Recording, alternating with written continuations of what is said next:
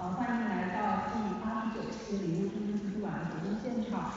嗯这一个活动呢我们已经很久没有回到我们的图书馆大厅了，上一次在这个地方跟大家面对面交流还是疫情之前，那今天我们有这样的一个可以现场呃对话的机会，我们也非常感谢呃我们能请到的今天的大咖学术大咖嘉宾，先热烈的掌声来欢迎一下华东师范大学学者徐静蕾老师。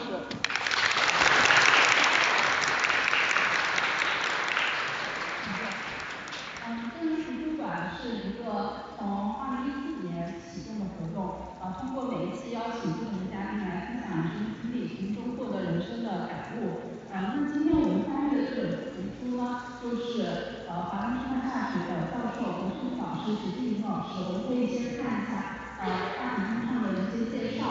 呃徐老师他的一个研究领域世界中国思想史和知识分子的研究，以及当代中国文化。呃今天徐老师来到现场跟我们要分享的主题是当一个命运安排的时候，你如何拯救自我，一会儿我们会有一个单独的时间听徐老师针对这个主题给大家谈一谈人生的一些一些感悟。那今天到场的呢有我们学校的老师，呃据我个人了解当中有二十多年前就读过徐老师文字的呃老师，也有一些可能在网络上听过徐老师名字的同学们，呃徐老师近些年受到网络的关注，是因为他在像 B 站、抖音还有微信公众号等等新媒体平台上面不断的发声，呃让我们更多人去了解呃了解知识分子，了解当代的社会议题。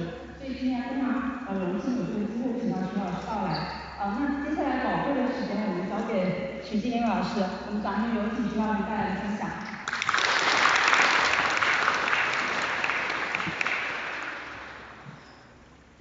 心理学院的各位老师和同学啊下午好，呃我也很高兴啊有这样一个机会呢，今天到我们新余啊和各位同学呢做一个分享啊。说实话很惭愧，我虽然知道江西有新余这个地名，但是新余在江西哪一片我真的不知道。所以我当时接到邀请的时候，我先看了一下地图，哈 哈才知道哦在这啊。那么前两天我刚好在湖南大学周末有一个课，所以这个刚好也有这样一个机会啊，那个我们顺道过来呢，今天有了今天下午。那么这个我特别发现有意思啊，我们这个我校图书馆 叫真人分享啊，这个真人分享呃听上去好像有点蛮搞笑啊，因为肯定来的肯定是真人啊，我们没有替身啊。但是如果这个话题过个五年以后啊，恐怕会特别强调真人分享。为什么呢？因为现在已经进入了 ChatGPT 时代，以后接下来像最近呃我在那个优酷上给他们有一个系列的一个讲座，他们就要求我要签协议，也就是说以后以后你的那个那个我们说 A I 的那个形象啊，不是真人，是那个 A I 的分身要授权给他们，所以再过几年真人分享就变得很难得了。恐怕你们大量看到是呃比如说某某老师的他的一个 A I 的他的一个形象啊他在说话，他在替我给大家做讲座和大家做分享啊。那么这个我想这个真人分享这个再过几年会变得越来越重要啊，越来越令人珍惜。当然此刻我可以向你们保证，我今天真的是以真人出场啊。呃谈什么呢？因为这个我们图书馆这个真人分享系列啊有个特定的形式是吧？这个特定形式呢和我以往在各个学校做的讲座呢还是有不一样。我们我以前在这个各个学校做分享的时候呢，都有一个主题啊，围绕这个主题。但是呢这个我们这个方式更多的有主题，但是是一种漫谈的方式，所以呢我后来想了想啊，今天就和大家分享这样一个题目，当被命运安排的时候，你如何成就自我？那么这个题目说实话我以前没讲过，啊这是第一次。我今天也没有刻意准备啊，因为漫谈嘛，所以我想是以一种闪而不闪的方式呢，和大家呢啊交谈一下这个话题啊，然后结合我自己的人生的经验和感受啊。那么之所以想讲这个话题呢，是因为呃我是文革以后啊这个这个第一届啊这个高考生啊。就是一九叫七七级，习习级是一九七八年初进入高这个进入大学，那么也很幸运的，我待会儿会说到，在一九八二年大学本科毕业的时候就留校任教，所以我的学生呢是从六零后开始教起，然后现在零零后啊，现在是零零后是吧？今天在座的各位同学都是零零后是吧？所以差不多这个差不多这个这么长，就是经历了从六零后到零零后，差不多五代学生啊。所以呢，呃，好像一直蛮关心啊，我们学生同学在想什么，关注什么。那么这两年呢，呃，也对这个我们说九零后、零零后的文化呢做了些研究。那么我也知道。我们都知道这几年啊，这个时代发生了变化。这个变化就说，我们这个时代变得非常不确定，未来变得非常的不确定。呃，早几年呢，这个这不管怎么说啊，似乎命运是有轨迹的，是吧？考上大学，然后找个工作，然后你自己那个我们说恋爱、结婚、生子。是吧？这个未来好像总是有某种令人期待啊，总是有某种轨迹，但是现在好像变得非常高度的不确定啊，高度的不确定。这个不确定不仅是属于世界，也是中国啊，有各种各样我们无法把握的因素。那么就现在就使得很多人呢，特别是年轻人啊，产生了一种内心的一种焦虑。而且这个焦虑啊，过去好像到大学毕业才焦虑，是吧？现在好像刚进大学大一的学生已经开始焦虑了啊。比如说我给那个刚刚入校的同学啊，入学典礼的时候，给他们这个做讲座的时候，很多同学问的问题就是说，这是四年以后的事啊，这是以前很难想象的。所以就说，的确，我们今天面临一个时代，你可以说它有某种小小的不幸，是吧？就说高度的不确定。那么，甚至有一些同学，甚至有这样一种感觉，就说，哎呀，一切都是命，是吧？这个时代努力没有用啊。过去我们相信什么呢？只要你智商够高，你够努力。你一定会成功，是不是啊？但是好像现在在一个不确定的年代里面，你智商够高，你也够努力，但是未必能实现你所期待，啊，这就面临一个，就说有些同学就觉得说一切都是命，甚至还产生一种很消极的想法，说，哎呀，努力没有用，是吧？一切都是命。所以总是感觉一种无奈感，好像我们的命运是被安排的。我现在不妨测试一下啊，你现在此刻坐在这里，你感觉你在你的命运的的齿轮已经开始转动，你在你能把握命运的同学举下手看看有多少？一个都没有。但是你啊，我们有一个同学啊，一个女生啊，她觉得很自信的举起了手，啊，恭喜你，你的命运齿轮已经开始转动了啊。那么感觉到你感觉到你被命运安排的同学举下手，我们看看有多少。啊，我们也有两个男生，不要不敢举啊，这个老师背对着你们啊，他们看不见你们谁在举手，谁没有举手啊，大胆的举手啊，被命运安排不是耻辱啊，两个同学啊，还有更多的吗？其他没想过这个问题是吧？啊，那么 OK 好，请放下。那么我今天想说的是，虽然我先告诉你。我的人生就是一个被命运安排的人生，恐怕很多人会觉得说，哎呀，徐老师你也够成功的，是吧？你也够幸运的。我也承认啊，我三十岁不到就出名了，少年得志，一夜报得大名。我待会会说，好像是够成功。但是我想告诉你的是，实际上大部分人不是你安排命运，而是你被安排。啊哪怕在我经历的那个我称之为比较确定的年代，也是这样。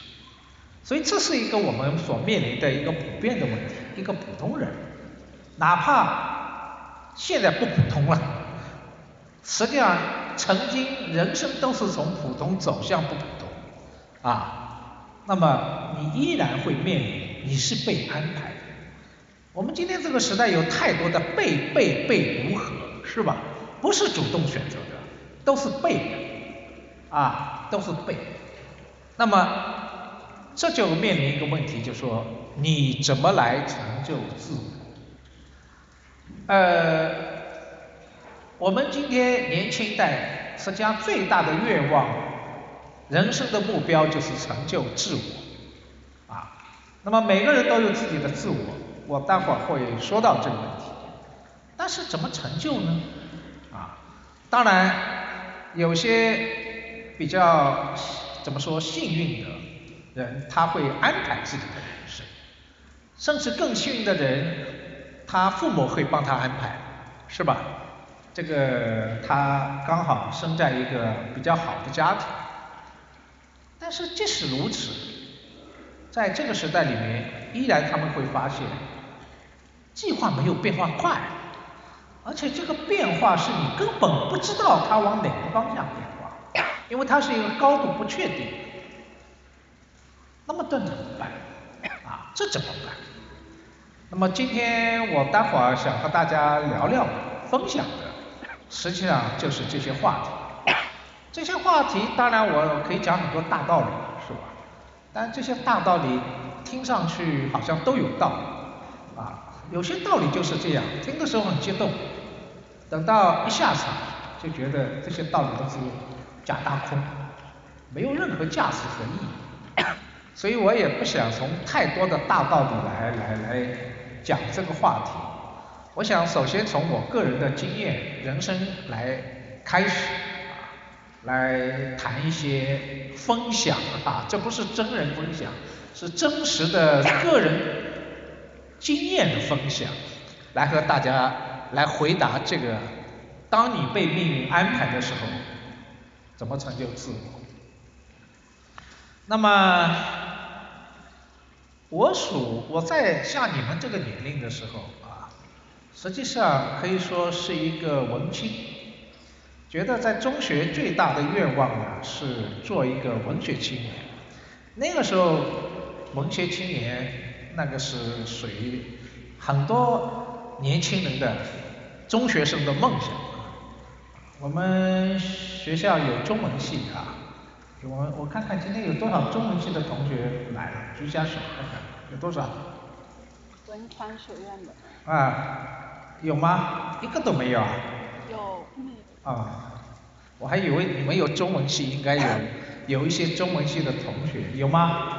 啊啊有，我看到很远处啊，后面有。只看到一双手，是一个女生是吧？OK，好，请放下，看到了。那么那个时候想做文青，觉得文学是最高尚的，啊，最优雅的，啊，最令人羡慕的一个一个身份。那么后来在考大学，我把第一志愿全都填成中文系，啊，结果啊。文革以后第一届录取学生好像没有经验，因为经历过十年嘛，这个动乱，所以呢，这个怎么招师傅怎么都没有经验，所以呢，这个当时录取同学啊，录取学生不是看你的志愿，是靠抢。啊。那个时候在上海，我那个时候是上海，那个时候第一届文科啊，录取文科的只有两个大学，一个是复旦大学，还有一个就是我现在的华东师范大学。然后呢，这个录取就是说两个大学人看谁跑得快，里面去抢高分的学生啊，结果阴差阳错啊，我没有被复旦大学录取啊。而且呢，也没有被华东师范大学中文系录取啊。本来满心觉得自己文青嘛，是吗？竟然最后拿到的通知是既喜又悲。我们好歹已经录取了，是吧？当年的录取率是百分之四，一百个考生里面只有四个考生能够录取。我成为很幸运的这百分之四，这当然是很喜，而且那个时候我还在农村啊，下过三年乡，能够能读大学差不多，这就是这个命运的齿轮很惊喜的转动了，是吧？这是一个新时代的幸运。但是收到的通知是叫政治教育系，啊，这是。当时你知道，刚刚结束了文革啊，政治是一个很危险的事儿啊，很多家长，哇，政治太危险了，要远一点啊，然后呢又觉得好像政治又学不到什么学问啊，那个时候叫最上等的人就学好数理化，走遍天下都不怕啊，就像今天一样，理科是最好的啊，然后其次呢就是文科里边。中文、历史是最好的，他偏偏录取到政治教育系，啊，那就内心觉得无限的失望。然后进入系到了报道以后，第一件事干什么呢？找系主任要求转系。系主任很为难的对我说：“哎呀，如果我能够批准你啊，大概我们系里一半新生都想转系。”那么没办法，反正既来之则安之嘛。你看命运被安排了是吧？但是被安排是否就意味着你毫无作为呢？哎，不一定。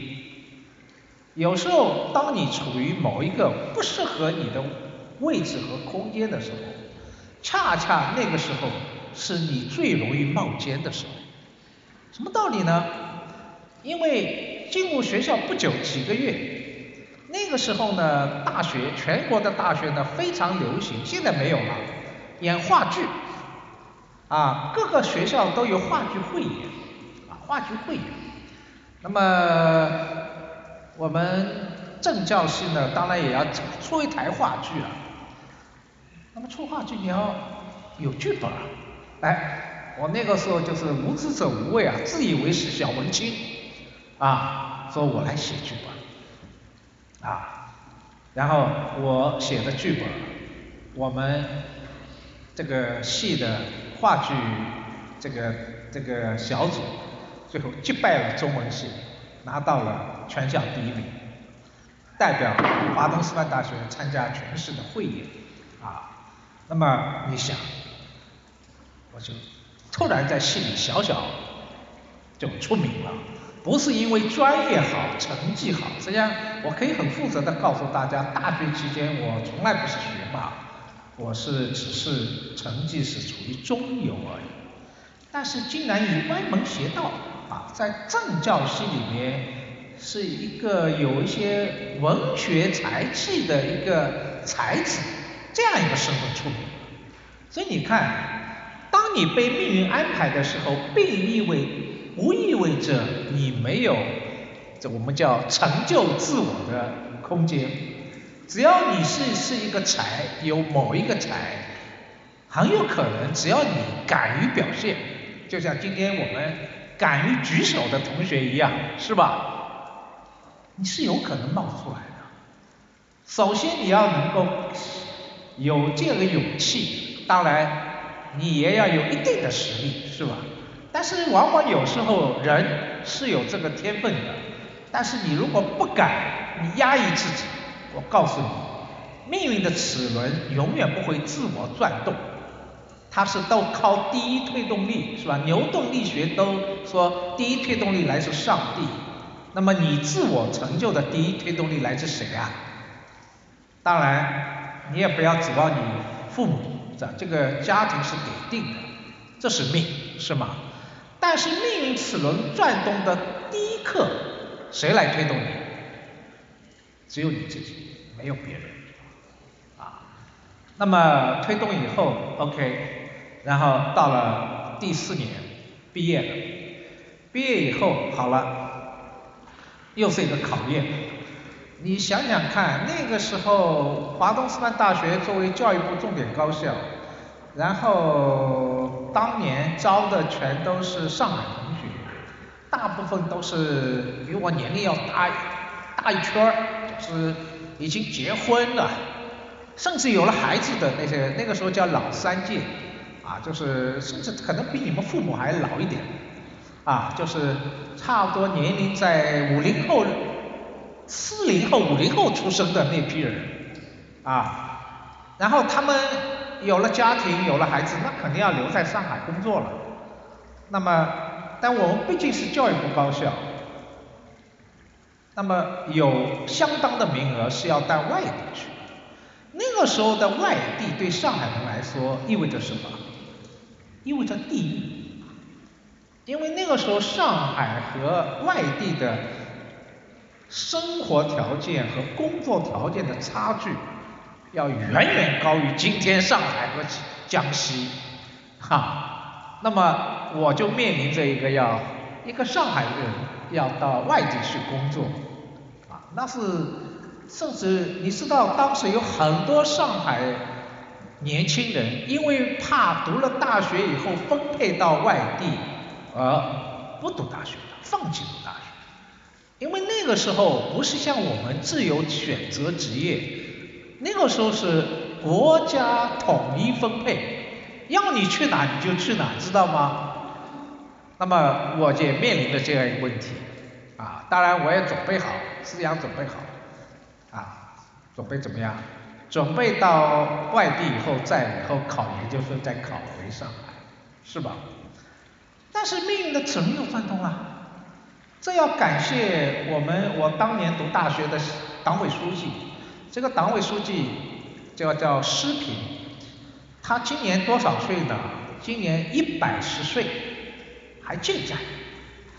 这个老同志啊，是一二九老干部，哈哈。然后呢，他当时思想，党委书记的思想比我们学生还解放。我记得他到学校的第一件事是干什么呢？那个时候，那个时候你知道多么封闭？男女学生啊，呃，都不敢手拉手，哈，不敢有任何身体接触。这个党委书记毕竟是民国过来的浙江大学的学生啊，那个时候他民国的时候，浙江大学学生自治会主席，竟然带头啊，在学校的广场跳男女手拉手的交际舞，啊。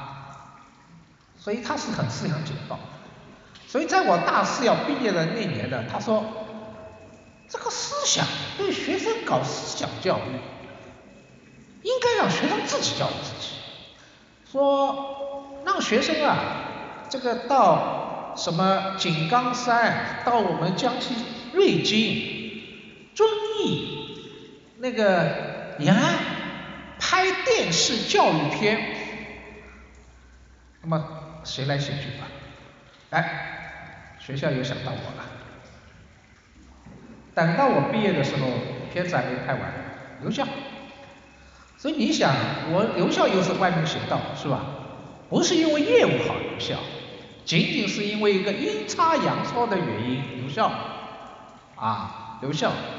所以你看，我想这样说，这又是一个人了。有时候啊，我觉得我们现在我发现我接触不少年轻一代，老是觉得说这个努力有什么用，总是想着短期效应，你知道吗？觉得做什么事立马三刻要有效果，没效果对不起我不干。但是我待会儿会说，不要想得太紧。有时候命运齿轮转动，可能它是在你过了若干年以后才转动的，哈，你不要想的太功利，啊，你的所有的努力，也许终有一天会回报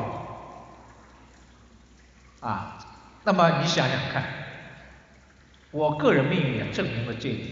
到了第四年，毕业分配最重要的时刻，他又回报了我当时的一个文青的一个梦想，我曾经过的勇气。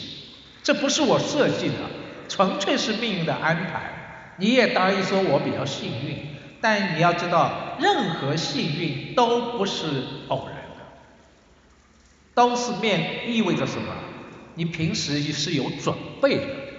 当你没有准备的时候，就像牛顿这个大家知道，最后发现万有引力是什么原因啊？因为他有一天在树下睡觉，苹果砸在他头上，顿悟，啊，牛顿顿悟了。那这个苹果砸在你头上，你会顿悟吗？不会，因为牛顿老是想着这个问题。然后被苹果砸了一下，顿悟了哦，原来地球万有定律是吧？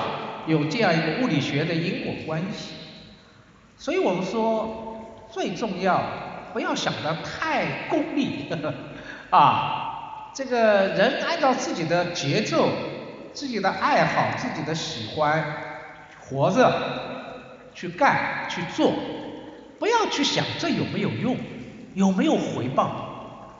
命运是不可把握的，你只要你自己准备好，把你打造成一个与众不同的人，具有某种独特性，说不好哪一天突然幸运的苹果就砸到你的头上，这一切都不是你设计的结果，是一个很偶然的，但这个偶然当中又有什么？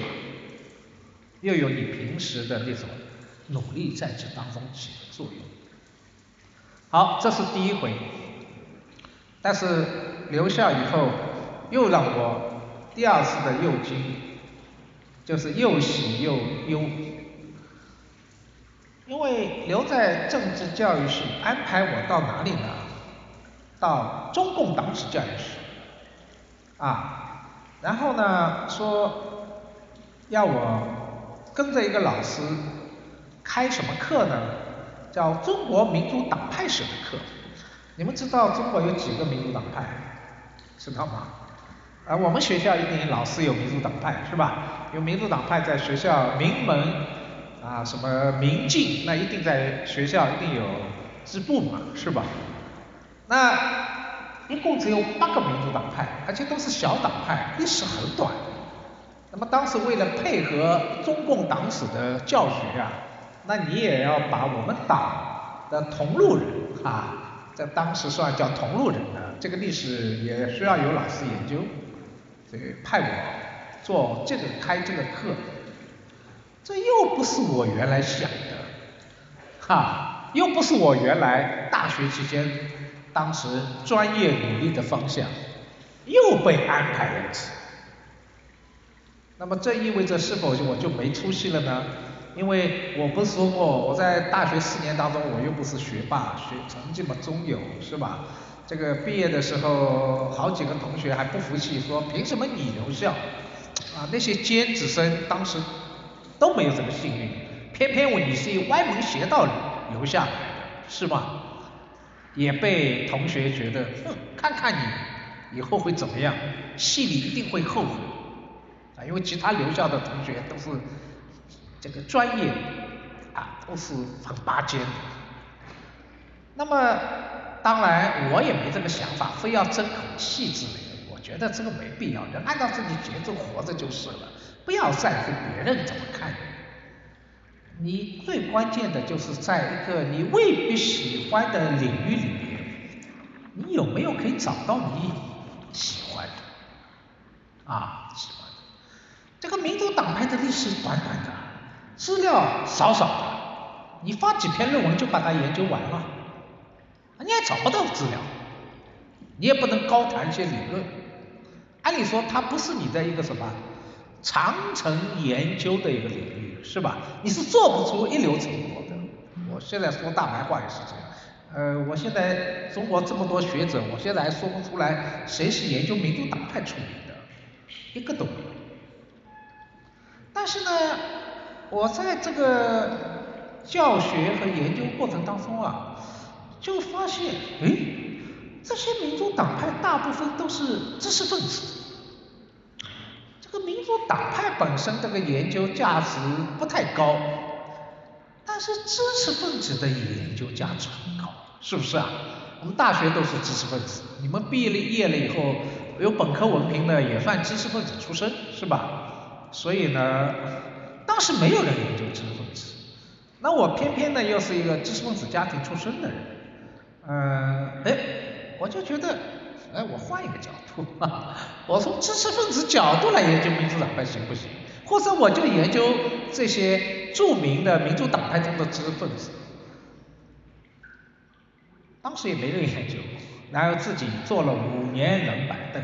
谢天谢地啊，我先我一直感谢上个世纪八十年代对青年教师，今天叫青教是很宽容的，没有考核，我们也不急于升等。啊，现在博士毕业到我们学校是从讲师干起，是吧？做副教授，我是从小助教开始，啊，做三年小助教申请讲师，再做五年讲师申请副教授，就从最底层大学里边已经没有的助教这个岗位干起，也没有什么特别想什么计划如何，反正由着自己兴致呗，而且当时也没有什么太大的科研教学压力。在大学图书馆，啊，这个做了五年冷板凳，看了很多，哎，讲到知识分子，那资料太多了，是吧？各种人物啊，那资料太多，做了五年冷板凳，五年冷板凳，这个当时的想法很简单，哎呀，我如果一年能够发表一篇论文，就很对得起自己了，啊，要求很低，啊，很低。啊这个结果呢，这五年基本没发表论文，也没有压力。后来呢，到了啊，又碰到一个幸运的事。那个时候呢，很喜欢看一个杂志，这个杂志叫《读书杂志》。现在读书杂志还是有一定的影响啊，我们图书馆一定有。当年图这本杂志不得了，现在同学可能已经很多同学未必听说过这个杂志。当年。读书杂志差不多在上个世纪八十年代，一直到网络崛起之前的二零一零年，读书杂志是中国读书人必看的杂志。这个读书杂志主编讲过一句很牛气的话，叫做“你可以不读书，但不可不读读书”。不可不读读书是指读书杂志，因为他把这个最前沿的一些书思潮都在这个杂志上都有介绍和刊登，所以你只要在这个杂志上发表一篇文章，不要当更好是连续发几篇，你就一下出名了。那个时候我很喜欢看读书杂志，然后也慢慢体会他的写法，然后就自不量力啊，投了篇稿。那个时候三十岁很年轻啊，三十岁不到。啊竟然，哎，我现在还感谢那个时候杂志的编辑，根本不认识我，我又写了一手很烂的字，按理说这个不应该看中我的稿，竟然不仅看中登了，而且还登在杂志的要目上。这下你想对一个人，一个年轻的学者有多大的鼓舞？然后这五年人板都不是白做的。厚积薄发，然后就在整个一九八七年到一九八九年这两三年时间，在读书杂志连发文章，每一篇都是要目，甚至还有头条的，所以一不小心又报得大名。因为我刚才说过，读书杂志影响太大，一下子就一夜之间报得大名。那么我讲这些东西，我只是告诉大家，很多东西我还是重复前面说，一个人成就自我，不要太功利，不要老是想着就是说一些太具体的东西目标。因为今天啊，很多同学是以一种生存的方式、生活方式，是以什么？我把它称为叫小目标式的小目标式的生存。小目标谁提出来的？那个曾经的中国首富王健林是吧？他说，呃，先实现一个小目标，赚他一个亿。那当然了，亿万富翁赚啊，这个他不是亿万富翁了，是吧？几几百亿的富翁，所以他的儿子王思聪可以小目标是一个亿，是吧？但是他这个说法就意味着什么？我们现在年轻的同学啊，凡是自己有想法、有志向的，都是今年啊，我先考取本科，读大学小目标，接下来我争取读研啊，我到更层次更高的地方去。再接下来如何如何如何，人生就有一串小目标构成的。但是我刚才有说，今天这个时代已经不是像过去一样，小目标生存意味着说这个时代是确定的，你的设置小目标你是有可能实现的。但是今天是一个高度不确定的年代。你曾经你所设想的小目标，哪怕你这小目标不是系列的，只是一个一个的，恐怕未必如你所愿，哈，能够实现这个小目标。那怎么办呢？那我我刚才说的我的人生的经验，就说，我我的看法是，不要像王健林那种说法，说小目标式的生存。我换一个说法，我们用另外一位。中国的商业大佬马云马爸爸的说法，马云有句名言叫“梦想总是要有的，万一它实现了，还记得吗？有没有听说过这句励志的话？很励志啊！但是我现在问大家，梦想和小目标可以画等号吗？有些同学会觉得差不多。啊，我的梦想和我的目标是一致的，但是我告诉你说，还是有差别的。这个差别就是说，小目标是很具体的，梦想是什么？梦想是有点，甚至有点虚无缥缈，是很笼统的，是一个很远大的自己。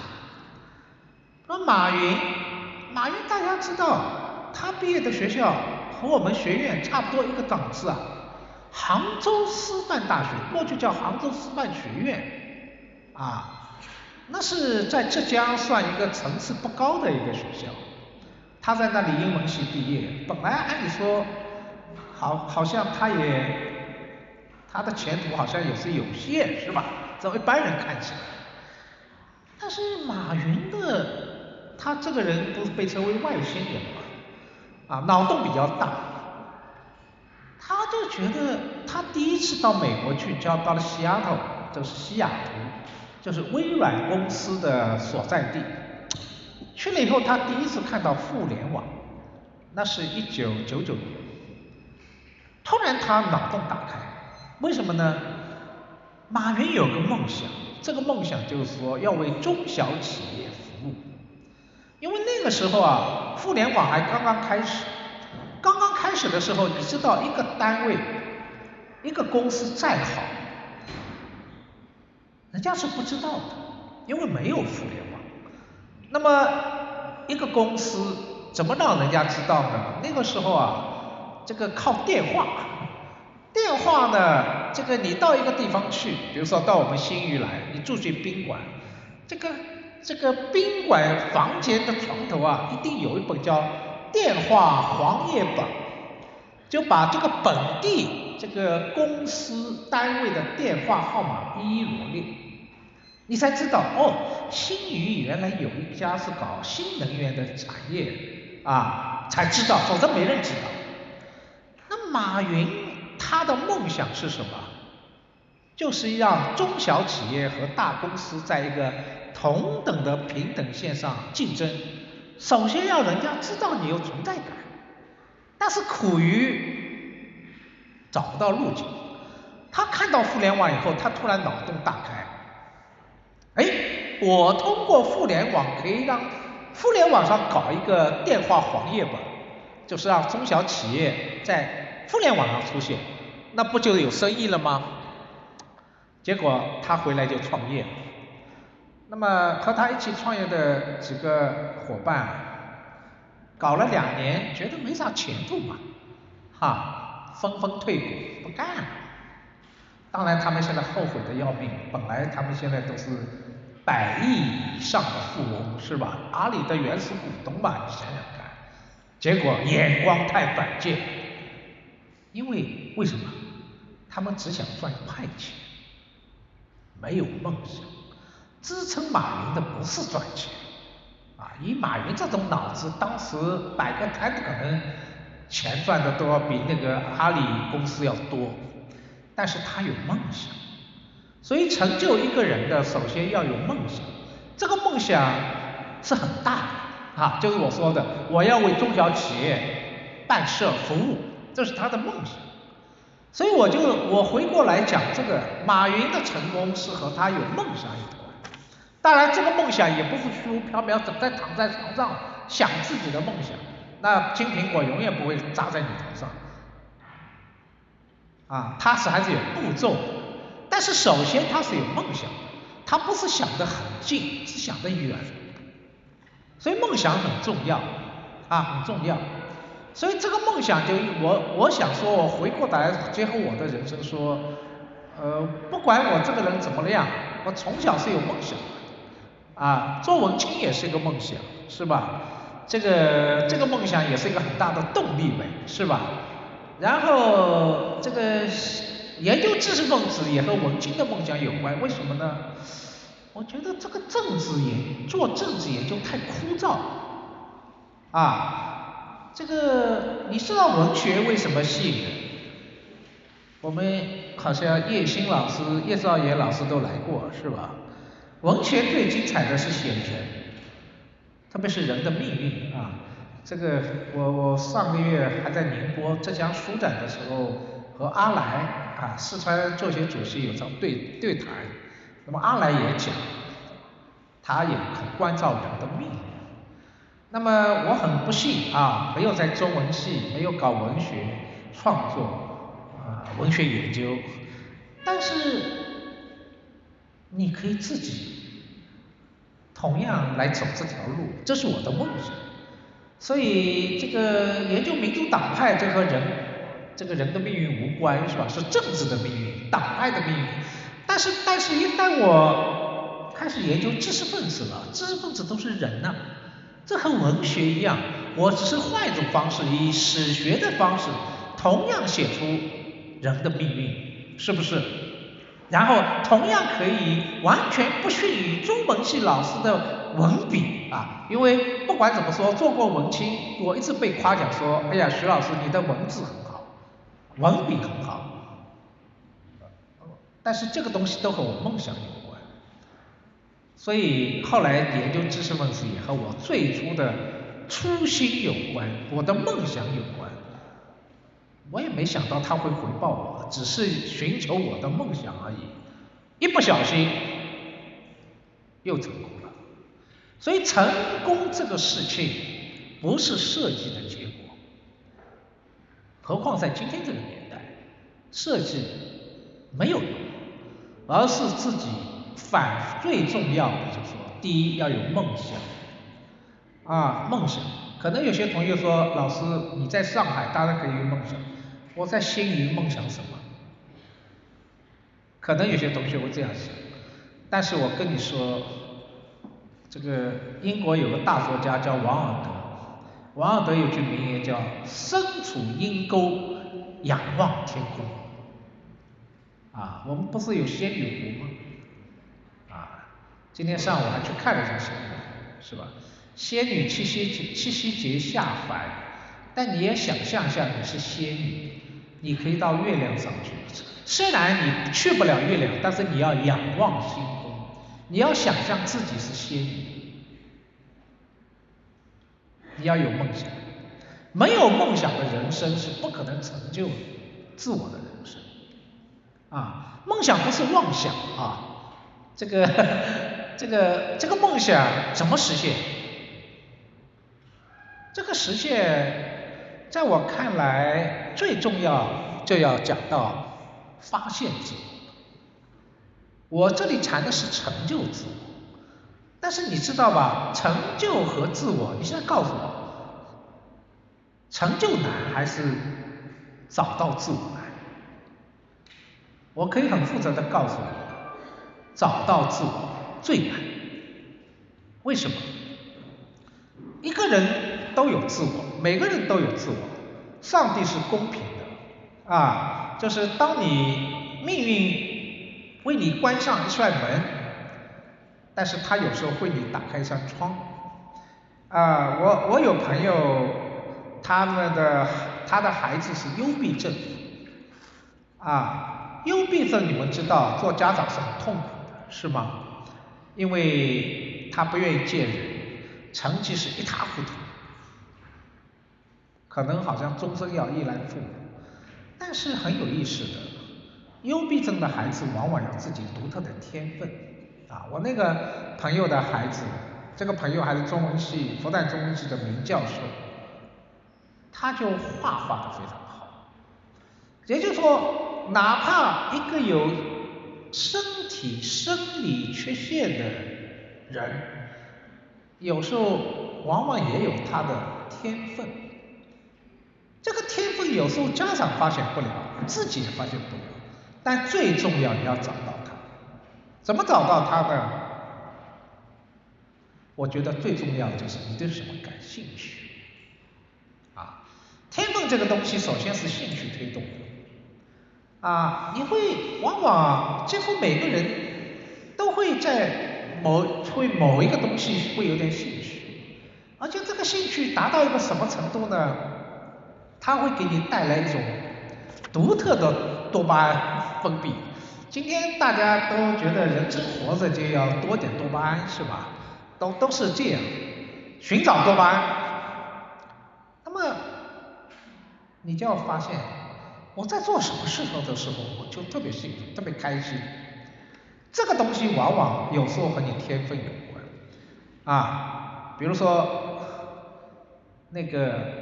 我们这里有男生，呃，男生很多男生喜欢游戏手游，那么一般的玩玩也就算了，有些同学就特别有一种能力啊，游戏特别有能力。啊，有些同学呢可能虽然不是玩学习计算机的，但是这方面特别灵，无师自通，这就是你的一种兴趣，再加上，这是最要珍惜的。今天呢，我们这个社会最大的问题是什么？你想，我们和西方教育的差别在哪里？西方教育它没有一个统一的模式，它会制造一个非常自由宽松的环境。这个自由宽松的环境，让每一个人都按照自己的兴趣去努力，甚至在中学的时候，不要说小学了，就是玩。啊，就是玩，玩着玩着就每个人发现了自己独特的地方，然后按照这个方式选自己的专业，然后就成就了自己。但是我们从小学开始到中学，包括在大学，我们是按照统一的标准要求每一个人。所以北大中文系教授李林老老师就讲，他说中国大学就是一个养鸡场。你们都是 A A 机啊，然后呢，喂统一的食物，按照统一的标准来考核你们，当然不仅考核你们同学，也考核我们老师啊。什么每几年不是要教学评估吗？教学评估北大的标准和你们新义学院是一模一样的，没区别的啊，没有区别的。然后就差不多就养 A A 鸡的方式。那你想，本来每一只鸡都有自己的个性，结果被他这么一养一考核，怎么样？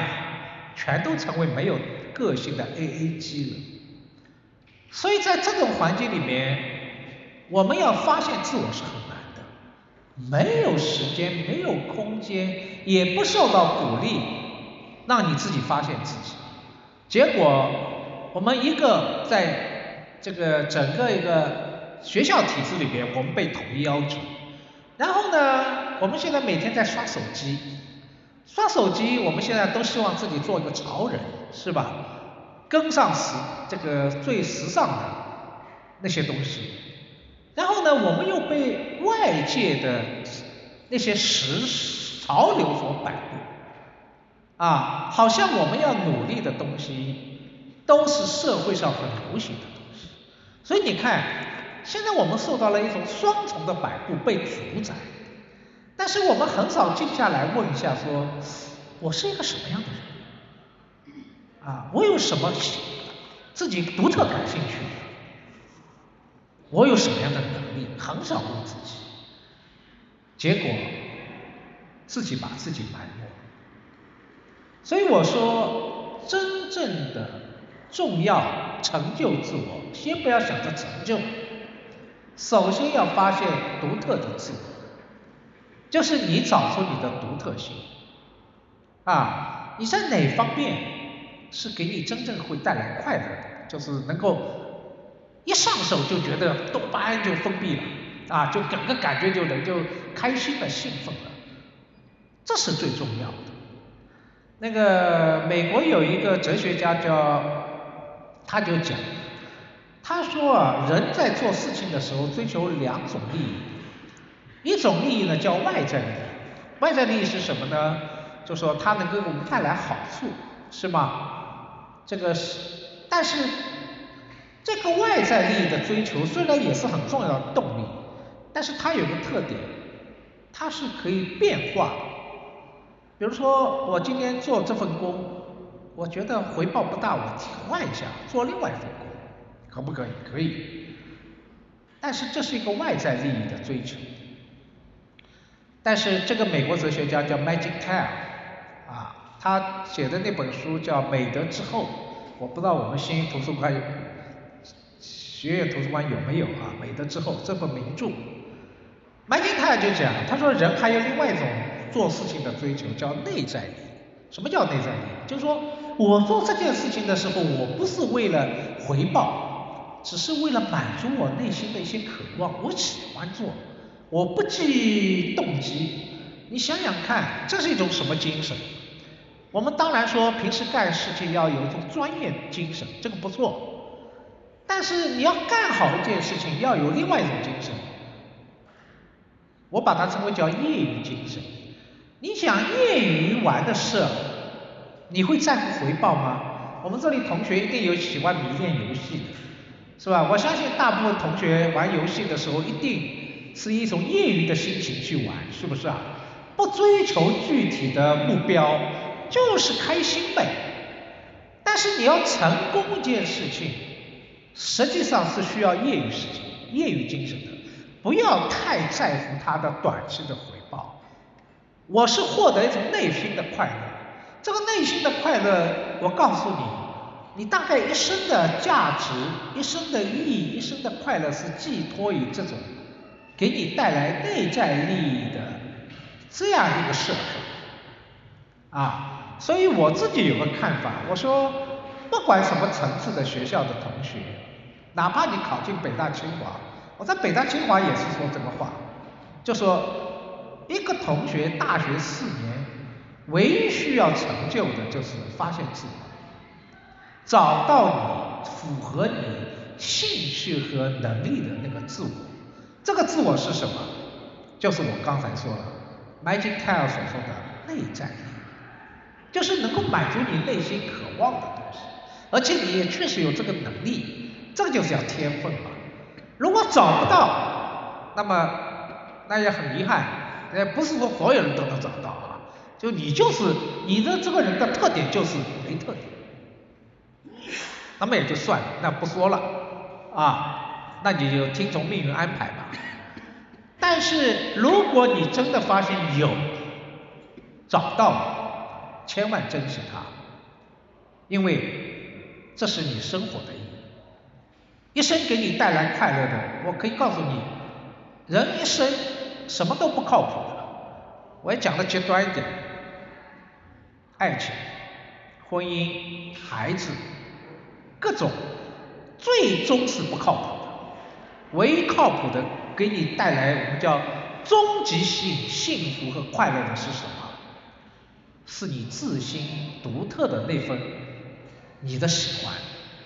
你对某一个东西的迷恋，这就像我刚才说的，呃，我现在喜欢的就是说，哎，我这个文青梦，啊，我对知识分子的研究，对中国思想文化的研究，哎，这是我最喜欢的东西，啊，最喜欢，这是我的内在利益，啊，那么每个同学一定有自己最喜欢的东西，你要珍惜它。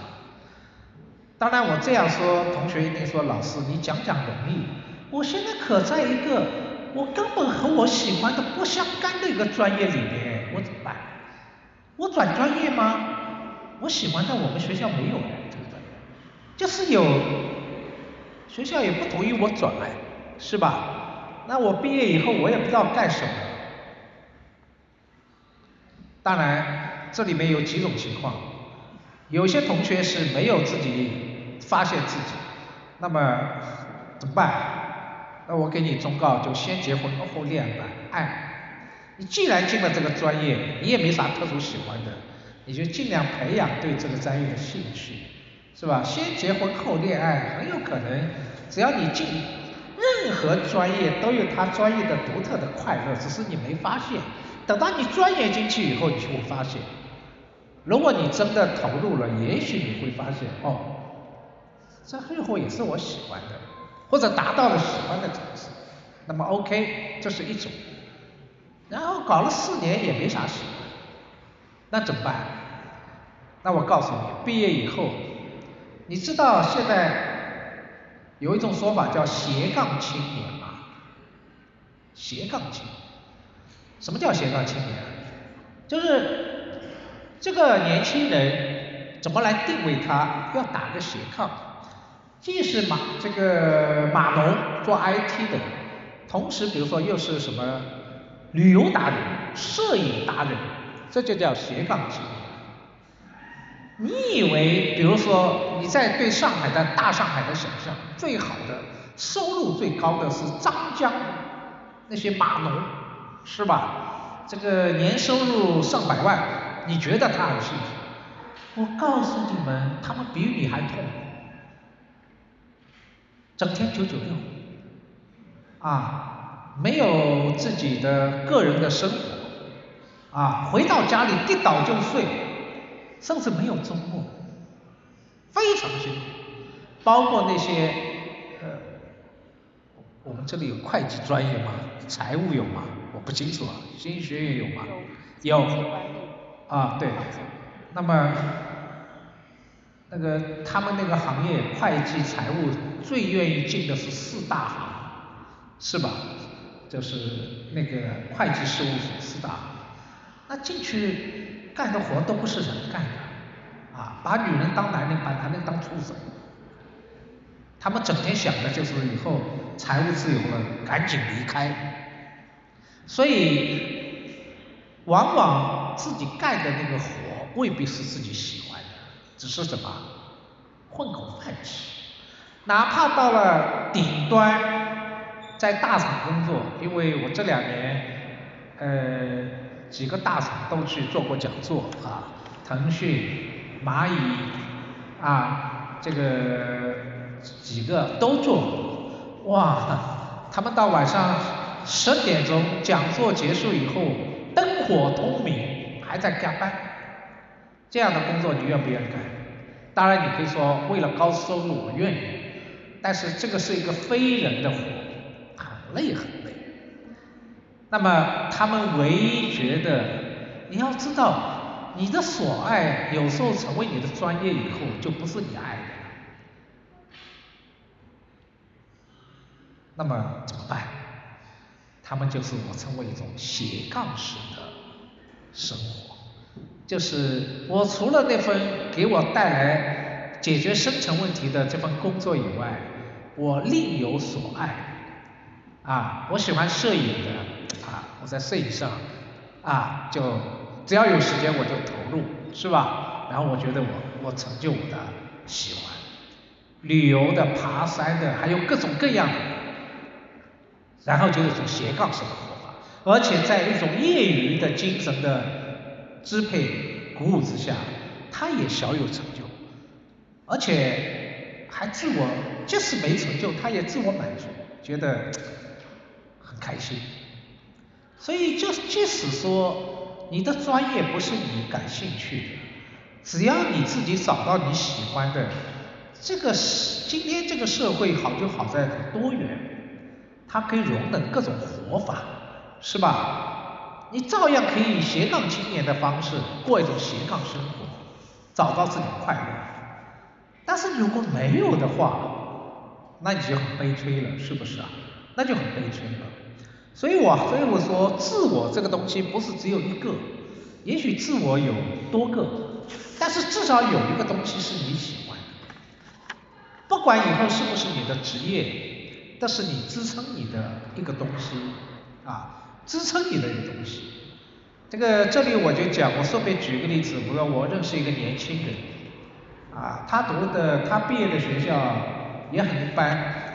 是上海的立信会计学院，那立信会计学院过去是大专，现在是现在前几年和信义学院差不多，转为本科，是吧？那和上海财大比，那个就差了一大个层次。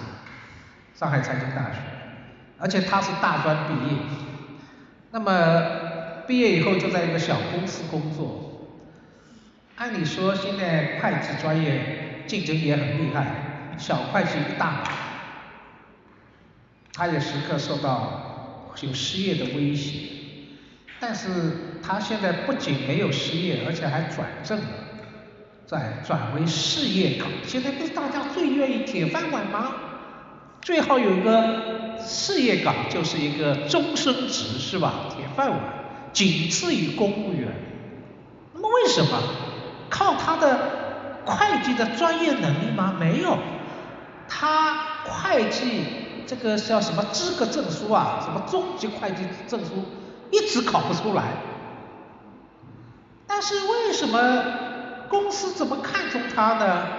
因为他是斜杠青年，他有他这个有一种天分，他对电脑非常熟悉，互联网非常熟悉，啊，就是这种能力非常强。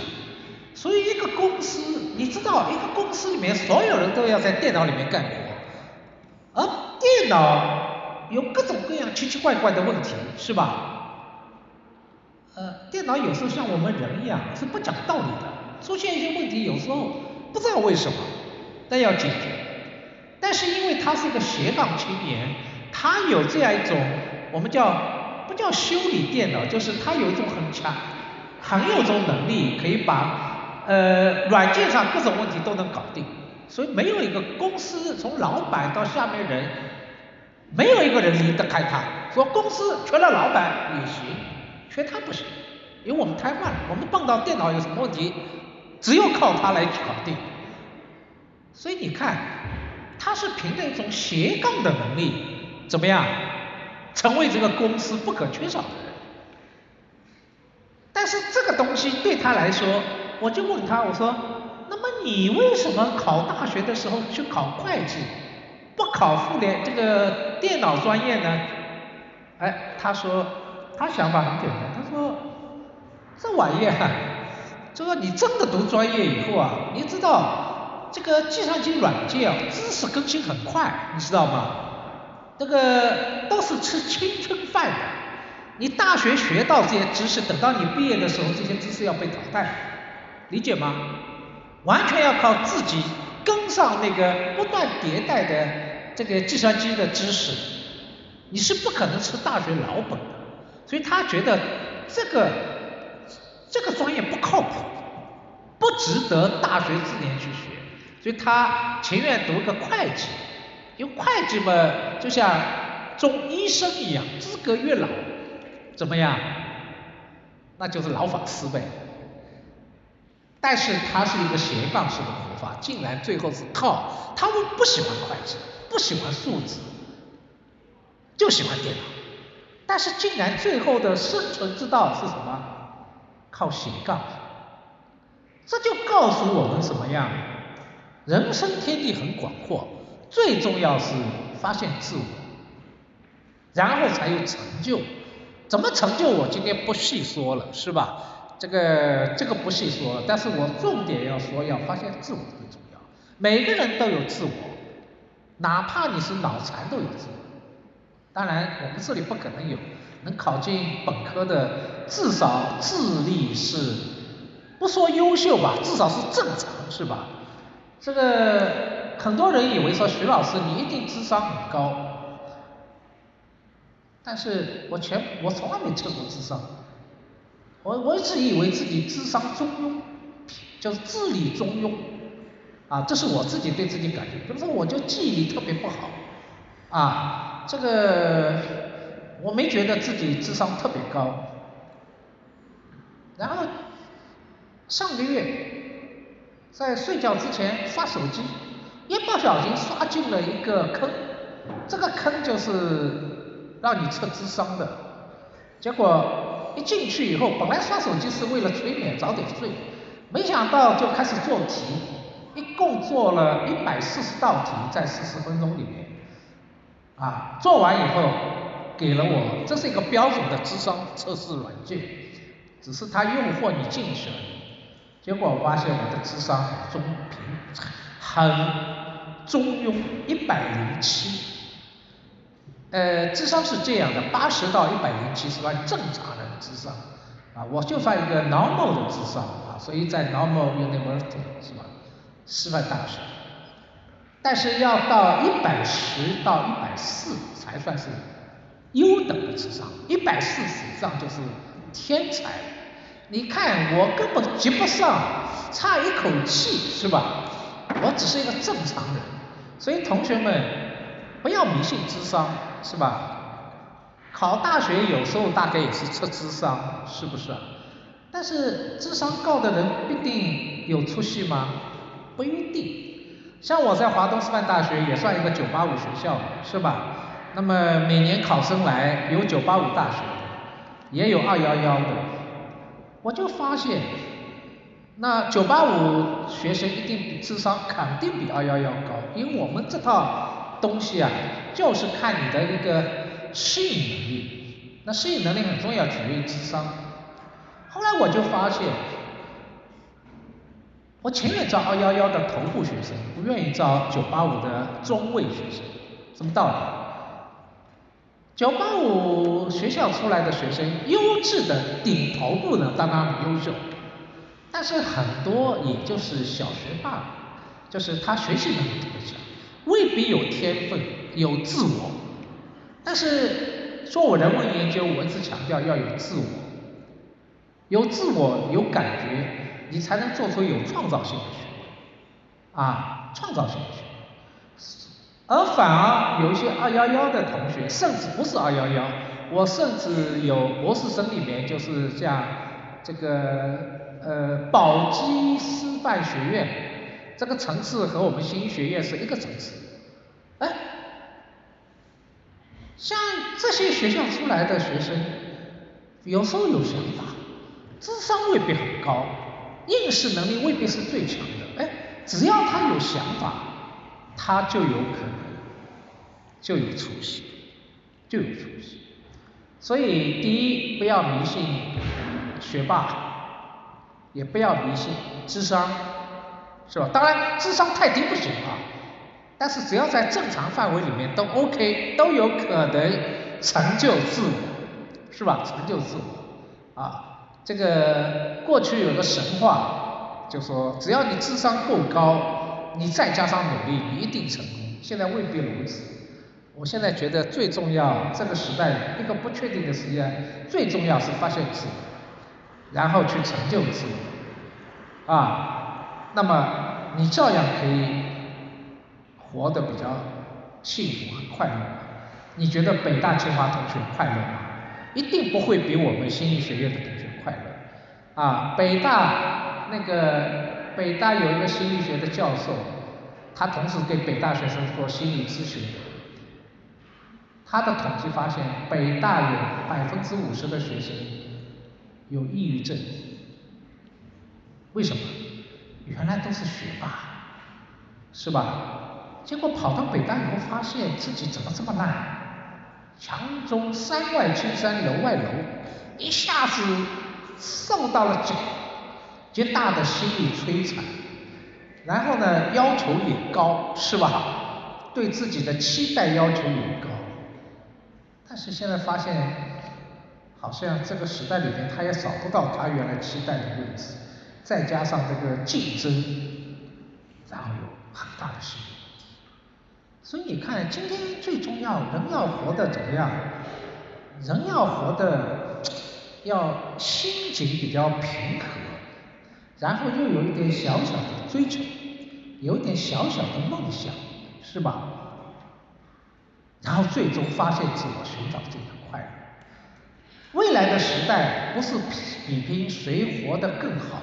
而是谁活得更快乐？人是为快乐活着，不是为别人活着。现在很可悲的是，就说现在大部分人都是以别人的眼光，在别人的视野里面，在别人的标准里面活自己，结果呢，越活感觉越差，是不是啊？觉得哎呀，我们最怕、最不要听的就是父母对我说：“你看看隔壁谁谁谁，意思他比你要好。”你怎么这么烂？这是我们同学不要听的话，就是老是把自己的隔壁的孩子和自己比，这是我们最不喜欢的。不错，我们不要比，啊，人比人气死人，是吧？很多痛苦是比出来的，最重要的是要活出自我。当这个自我。当然也要解决基本的生存啊，这个这个是这个问题还是要解决，是吧？但是在基本生存解决以后，比拼的是什么？谁活得快乐，而不是谁活得成功。成功的人跳楼的有的是，是吧？越往高位风险越大。所以最重要是活出一个精彩的自我，而这个自我只有你才知道是什么样自我。别人的自我不是你的自我，你没有必要和别人比，啊，和别人比。那么，这是我特别想告诉大家的啊。那么，这就是自我。当然了，我前面有说，这个听讲座就是这样，听的时候好激动，一出门就觉得，突然也觉得一切，一切都是神马都是浮云，是吧？也不知道怎么找死。那么我最后就成就两个字再谈几句。现在几点钟了？我讲了多少时间了？我看看我的手表啊，差不多快一个小时了，是吧？那么就讲讲成就吧。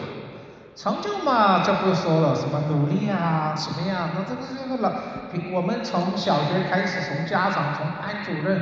从领导听了太多这种话，我现在也肯定不会再讲这些陈词滥调了，是吧？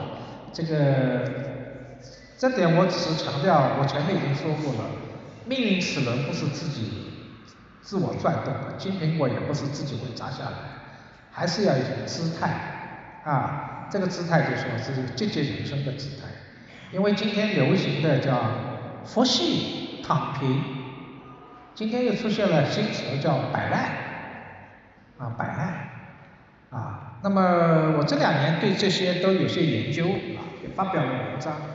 我自己说，我说佛系和我们没关系，因为佛系是在我看来主要是八零后，八零后一代人呢赶上了中国经济发展的一个高峰的尾巴。也就是说，中国这三十年经济高度高速发展，一个人口红利，一个世贸红利，是吧？这几个红利但是这几年这个红利都吃光了，所以经济开始趋势有点改变。那么八零后呢赶上了一个尾巴，所以呢有些八零后当中比较成功的人士呢，啊基本上解决了财务自由，至少半自由，然后他们就觉得，哎呀人生不要活得这么累，嗯还是换一种活法，佛系式的活法，佛系是什么？就是不太功利，自由潇洒，是吧？比如说很典型例子，我认识有朋友。他是在四大行，就是全球著名的四大会计事务所工作，啊，年薪也在呃百万甚至百万更多的以上，但是累得像每天像条狗，然后决定最后跳槽出来，那出来的时候，他就说，我先不工作，世界这么大，我要去看看，先出去玩，啊。那么这就是一种佛系的活法，是吧？啊，玩个一年以后回来再找工作。那么，但是这个佛系对我们没有意义，这是八零后的事，当时他们这个时代，他个人的条件让他可以佛系。但是到了九零后呢，现在这两年流行一个词叫躺平，躺平大家都知道什么意思？躺平不是说不干。是吧？躺平还在工作，只是没有了一种什么，像八零后的老的一代人的愿望，我要什么什么，也看不到什么希望，然后说我就成为五步青年，不谈恋爱不结婚，不买车不买房不生孩子，只要五步，啊啊这个家长听到五步就是。实在急坏了，是吧？五步，然后呢，他就整天啊，工作归工作，但是呢，就是什么是快乐？就是反正低欲望消费，我就下班以后周末我就，因为也轮不上他九九六，啊，你要知道九九六是有资格的，你要在一个好公司才会有九九六，现在哪个公司九九六，说明这个公司业务还很好。现在很多公司已经没业务了，是吧？所以呢，他们在那些公司里面躺平，收入也不高，但是怎么办呢？就，对吧？反正你们到长沙也就一个小时高铁，周末去跑趟，是吧？现在长沙不是这个很很活跃嘛，这个夜市啊，撸个串，喝个冰啤酒，哎，觉得也蛮开心的，没比你们在这个。什么米其林餐厅、黑珍珠餐厅，至少我也能分泌多巴胺，快乐是等同的，是吧？啊，你以为夜排档排档的享受和米其林餐厅、黑珍珠餐厅就他们就高一级吗？不是，快乐都是主观感受，和你客观上在一个什么餐厅是没关系，所以这叫躺，啊，躺平还是一种。消极的活法，但是最近出了一个新新词叫摆烂，摆烂比躺平还不如是吧？也就是我人生也没啥希望了，我现在成为国家所说的叫灵活就业者，是吧？没有固定职业，啊，连低欲望生活都过不了，今天打这份工，明天干那份儿，是吧？有一有一天算一天，有一顿算一顿，那我就摆烂了，我也无所谓，也就这样。啊，这叫摆烂。那么这个摆烂，我我我希望我们同学不要有摆烂想法啊。这个摆烂是更消极。但是我想说的，摆烂的年轻人总是有个看法说，努力没有用，一切都归咎于命。但是我刚才已经说了，不能完全等待命运降临啊。命运总是赐予那些有准备的人士。你啥都没准备，命运给了你，你抓得住吗？你是抓不住的，是不是啊？啊，你是抓不住的。这个我刚才已经说了，不用多说，这个道理大家都知道。所以还是人生，不要还没到摆烂的年龄。比如说你今年五十了，你摆烂啊，那也情有可原。为什么？五十按照孔子的说法是知天命之年。什么叫知天命啊？你知道你的命是什么？这叫知天命。那么到五十岁的时候，真的是再努力也没有用了。那那个时候你摆烂还来得及。你现在不过二十岁，二十岁意味着什么？未来有多种可能性的空间是敞开的啊，是敞开的。至少你应该试试吧。你的命在哪里？你是要试的。命不是，我告诉大家，命这个玩意不是确定的啊。你不可能知道天命的，天命不可泄露的。即使我退一万步说，每个人都有一个既定的命运，那是你不知道的。算命先生也未必算得准。你要尝试，你才知道你的命是什么。而且，命是可以改变的，不是一成不变的。啊，一成不变的啊，命会改变，连面相都会改变，不要说命，是吧？都会改变。所以年轻的时候，什么叫年轻？年轻就给你一种资本，就是让你有尝试不同的可能性。如果说没有可能，是仅仅因为你放弃了，不是因为他没向你敞开啊。命运的齿轮它不转动，是因为你自己不想动，不想动了，它当然不会走动，是吧？所以道理就在这，所以我还是鼓励说，这个成就自我这个成就啊，首先我们不要摆烂人生啊，摆烂这是最重要。当然今天来的肯定不能摆烂，是吧？要摆烂的话，听徐老师唠唠叨叨讲一些什么乱七八糟的话题，有什么用？那肯定不来了，是吧？今天来的同学肯定不是摆烂人生，还是希望听到一些一一些说法，是吧？能够成就自我，是吧？那么这点我还是相信。但是不管怎么说，这个人生在年轻的时候是要积极一点，哪怕你很不幸的你被你你遭遇到不幸，并不意味着你失去理智。我们年轻的时候读过，那个时候苏联小说很出名，有一本书叫《钢铁是怎样炼成的》，同学们有没有听说过这本书？啊，现在现在好像有，这书图书馆一定有，是吧？红色经典文学。那么这个经典文学曾经教育过像我这代人，为什么呢？他就讲一个。一个苏联当时的一个共产党人，年轻的共产党人，最后呢，他很不幸，啊，二十多岁，也就像你们这个年龄，差点被一场烈一场伤寒病，差去夺取生命，后来几乎要瘫痪了，快死了，最后终于活过来了。我到现在还记得啊，我那个时候小时候看，不是看书，看连环画，啊，连环画。啊，就是当年的动漫，然后就那一页画了那个保尔柯察金，这个主人公叫保尔柯察金，坐在公园的躺椅上，他那个时候已经开始慢慢开始恢复，然后那个时候他突然想起一句话，他说：“青春是不可战胜的。”什么意思啊？年轻是本钱。年轻的时候，哪怕你受到一些挫折，你依然有什么翻盘的可能。五十岁以后要翻盘，不是说没有可能，至少概率很低了。但是二十岁左右的时候，青春是不可战胜。这不仅是指生理，也指心理，也致命。所以不要在二十岁的时候就轻言放弃。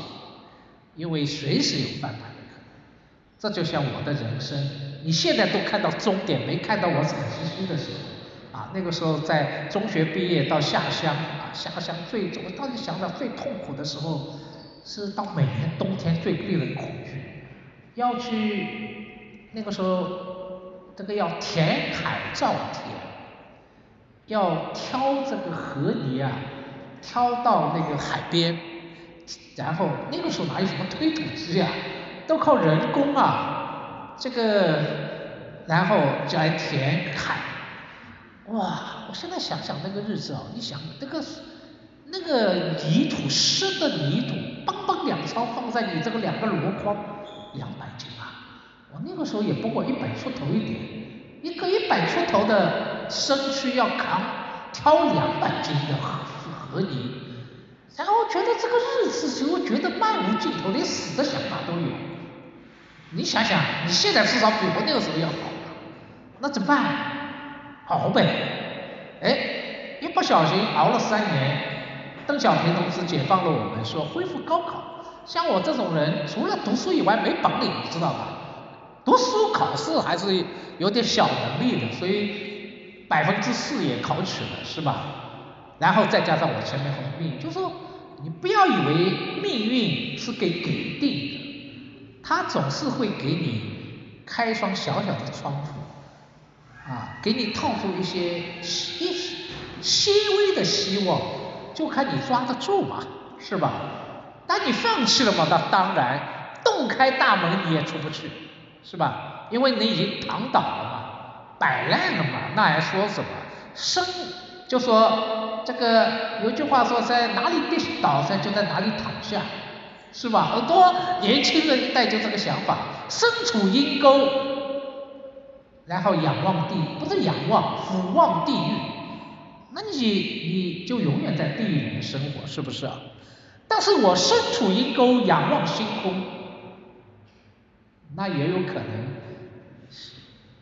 曙光升起的时候。那缕阳光就照到你的身上，让你有希望站起来。因为我没说未来是一片黑暗，我说是不确定。不确定意味着什么？中国经济依然有站起来、重新回升的可能，就看你发得住发不住。那么讲到这里呢，我要讲一个具体的东西了。本来呢想。就那个话题给大家做一个专题讲座，后来我们学校还是建议说，还是多讲讲人生感受，是吧？对同学呃启发影响更大。但是我还是要回到我原来想讲没有讲的话题，就大家知道今年有一场改变人类命运的一场，叫 ChatGPT，啊。ChatGPT 这两天又成为世界的头条大新闻，因为 ChatGPT 的公司 OpenAI 的这个创始人奥特曼竟然被公司炒了，这就像你想象说马云被阿里公司炒了，马化腾被腾讯公司炒了，这是一个大新闻。那我们不说这个啊，我们只说 ChatGPT。那么 ChatGPT 是今年我在各个大学各个地方。做过最多的一次讲座，为什么？它涉及到我们每个人未来，更不要说涉及到人类命运的未来了。我先不说人类命运啊，这个话题太大了啊。我们先说我们每一个人吧。呃，我先了解一下，ChatGPT 现在已经有限度开放了。我们试用过 ChatGPT 的同学举一下手。好，我们后面有一个同学举手，这里也有两个女生，还有吗？三位吗？还有吗？好，请放下。这个，我现在告诉你们好吗？新余学院和其他稍微好一点的学校差距在哪里？恐怕就是和举手率有关。我在上个学期，我在华东师范大学给研究生上课的时候。我问他们，你们现在有多少同学已经开始用 ChatGPT 来完成作业、来做研究了？百分之六十。呃，同样在这个问题问西安交大的同学，本科同学，也是在百分之六十。那么这个学期比例会更高，但是我们这里只有三个同学举手，那么比例好像的确不高。那么我现在告诉大家啊，那个关于这个话题，我在宁波参加浙江书展的时候，他们浙江书展跟宁波宁宁宁波也没什么好学校的，是吧？诺丁汉大学、宁波大学那也就是中等。但是他们特别安排我去一个叫宁波工程学院，啊，也是一个二本学校，和我们新学差不多。他们举手的同学在百分之二十啊左右，然后我就告诉他们，我说，同学们，弯道超车的时刻到了，什么意思？啊，也许我们在高考当中，对我们二本学校的同学来说，呃，虽然不算失败者，但是也不能算最成功的，是吧？可能有些同学因此而感到沮丧。但是，命运的齿轮开始转动了。我们现在又和北大、清华这些学霸们又站在同一条起跑线上，就看你抓得住抓不住。什么意思？因为你对 ChatGPT 有稍微了解的同学就知道，这是一个什么东西？这是一个新的操作系统。什么叫操作系统？我们现在离不开 Windows。是不是啊？离不开苹果操作系统，手机也离不开，不是苹果就安卓，是不是啊？今天手机已经成我们身体的一部分了，啊，如果你今天手机掉了，你会觉得自己像惶惶不可终日，是吧？觉得整个生活瘫痪了，好像突然成为一个残疾人，有没有这感觉？它已经成为我们身体的一部分了。那么 ChatGPT 就是一个新的操作系统，它很快将替代我们所熟悉的 Windows、苹果、安卓，而且更方便，方便到什么程度？因为它能 Chat，它就这个玩意儿人工智能就像一个人一样，它听不懂我们的话，它可以按照我们的指令帮你完成几乎所有一切的事。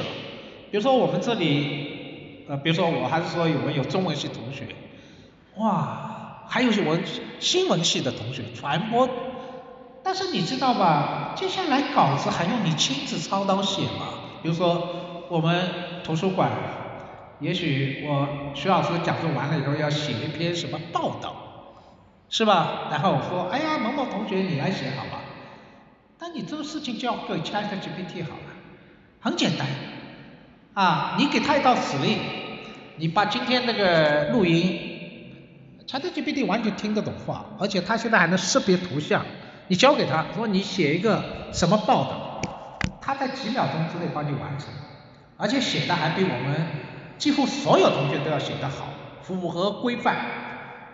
所以今天网上已经出现了叫创意某某某，啊，作者 ChatGPT，包括作画。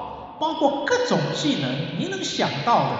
今天我们最觉得收入最高的，比如说我刚说什么四大行的什么会计，什么财务分析，什么什么分析，凡是要运用到计算领域的，它全能替代我们。而且它最重要，它很傻瓜，傻瓜到连大妈都能用 ChatGPT，只要你愿意，你给他发，就像他是你的助手。你给他发一道指令，这个指令你现在打字，接下来就是什么？你对他说，他也听得懂，啊，新语话不行啊，他听不懂，啊，普通话绝对没问题。但接下去他在开发，他也可以听得懂，没问题。他现在智智商已经超过人，而且马上到二零二五年将，他将会超过人类整体，不是超过你个人啊。人类整体加起来都不及他聪明，这个人工智能太厉害了。那么这意味着什么？这就意味着说，接下来只分人只分两种，一种是能够运用 ChatGPT 来工作的人，这就像我们现在都是，如果倒退二十年，人分两种，一个是能够用电脑来工作，还有一种是。不会用电脑，马上怎么样？这是两种人，那种人已经被 out 了。接下来在未来的最多三年，可能不要三年，两年之内，两到五年，ChatGPT 会普及，在我们的所有的工作和日常生活领域会普及，而且会替代我们今天说的苹果那个 Windows 安全系统，太方便了，太傻瓜了啊！这个上个月那个 OpenAI 公司发布了一个又是一个爆炸性的一个新闻发布会，你可以让 ChatGPT 设为你量身制作什么？量身制作 APP。现在做 APP 可是要有高阶码农写无限的程序才能完成，对吧？他会写程序，你只要把要求告诉他，瞬间他帮你设计了一个 APP。只要你想得到，只不怕只怕你想不到，没有他做不到。啊，我有两个朋友。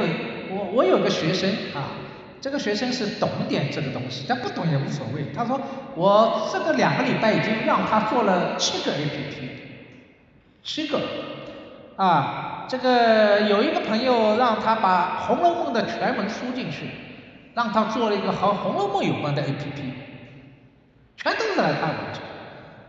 那我告诉大家说什么？我们过去辛辛苦苦学的很多知识。掌握的东西，他现在轻而易举掌握了。只要从他那里怎么样低调取。第二，你还可以命令他，要求他完成你想完成的事。我们过去是靠这个人肉完成的啊，他现在用人工智能帮你完成，而且要求不高，只要你懂怎么用就可以了。那么怎么样？过去那些学霸所拥有的所有知识，顷刻之间化为乌有。也就是说，学霸掌握的知识，我不必掌握，我可以让 ChatGPT 来帮我掌握，我是要要求它就 OK 了。那么剩下来的竞争只是怎么样竞争啊？大家怎么来用 ChatGPT 工作、生活？但是它又如此的傻瓜。那么接下来的竞争是什么？就你能不能认识 ChatGPT，熟悉 ChatGPT，用它来实现我的工作，无论是什么他，都能完成。已经到这样。那么在这个前提下，你是什么学校？九八五、二幺幺、一般的本科有区别吗？没有区别。唯一的重新站在起跑线上，就说，你能不能用 ChatGPT 来从事你的学习、学习和工作？而他掌握的方法又如此的简单，首先取决于愿不愿意领先一步，是吧？当别的同学还稀里糊涂还不知道怎么回事的时候，我已经啊，现在我们有不少同学。我的学生已经用 ChatGPT 来辅助自己完成作业，啊，当然我们现在也知道，出出的题目要比 ChatGPT 更高级一点，啊啊，呃，所以你想，这就是给我们同学们提供了一次弯道超车的机会，成就自我，每一个自我都可以通过 ChatGPT 来帮助我们成就，这就是一个巨大的福音，是什么？弯道超车的可能，所以同学们，我们人在星宇，但是要仰望星空。这个星空就是说，新的时代到来了，新的知识出来。如果我们只是局限于这个小小的这样一个空间，你永远不知道这个世界发生了什么变化。但是你意识到这个时代出现这时黎明的时候，你敏锐的抓住它。你会走在他的前面，那个时候，你就站在九八五二幺幺学校前面，他们是失败者，你成为了成功者，你借助他成就了自我，所以机会来临了，机遇永远是给那些第一准备好的人，第二能够了解认识这个时代的人。所以我说句大白话，我这两年走出校园，我说句实在话，我现在在大学演讲很少，真的非常少。我更多是在社会上，啊，面向企业，面向社会，什么道理？我觉得现在我们大学最大的问题就是封闭，这不仅是知识的封闭，也是心视野的封闭，就是太不了解社会，太不了解这个时代新的知识。实际上按理说是不应该，为什么？今天是进入一个互联网时代，所有的知识、所有的资讯都是向所有的开放，只是我们心灵太封闭，我们不愿意了解，或者看到了也觉得和我没关系，好像和自己没关系，错了，至少我刚说的 ChatGPT 和我们每一个人都有关系。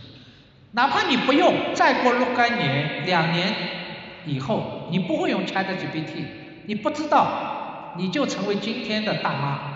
你知道今天很多大妈不会用手机出去躲彩，颤颤巍巍给一张人民币，不是，我们是用支付宝、微信，以后就是这样。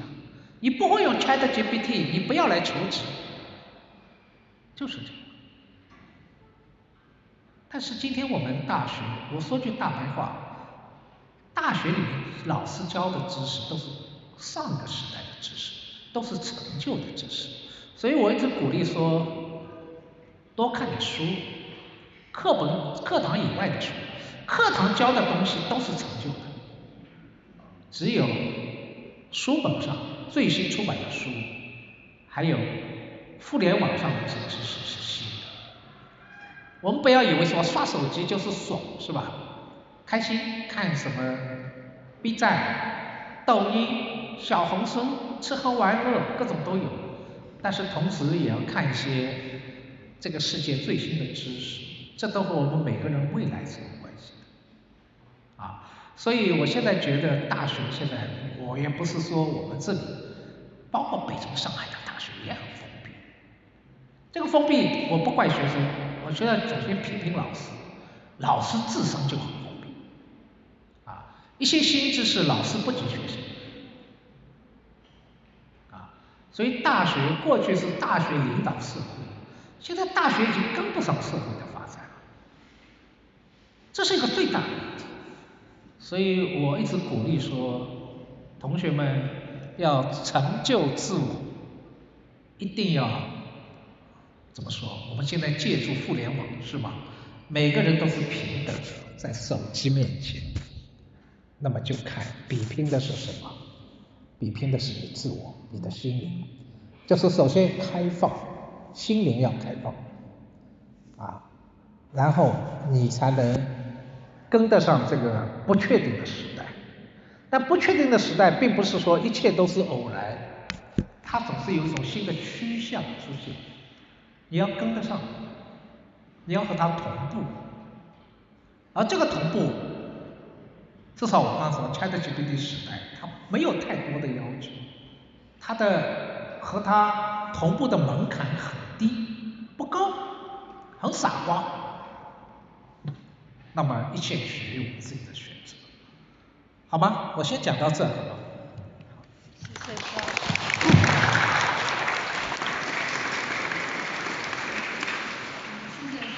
带我们认识人工智能，也是我们人类可能未来的一个器官。然后也谢谢徐老师愿意接受真人图书馆这样的一种形式，第一次分享这类主题的一个内容。呃，也也想问徐老师，是不是呃接受这样的一种形式，也算是一种被命运的安排？嗯。然后我们今天的主题是讲怎么去成就自我哈，从题目上来看，可能有一点像是那种励志的。呃，讲座，呃，但是我我们真人图书馆是想通过人生经历的分享，更深刻的一种生命体验，而往往这些东西它不是。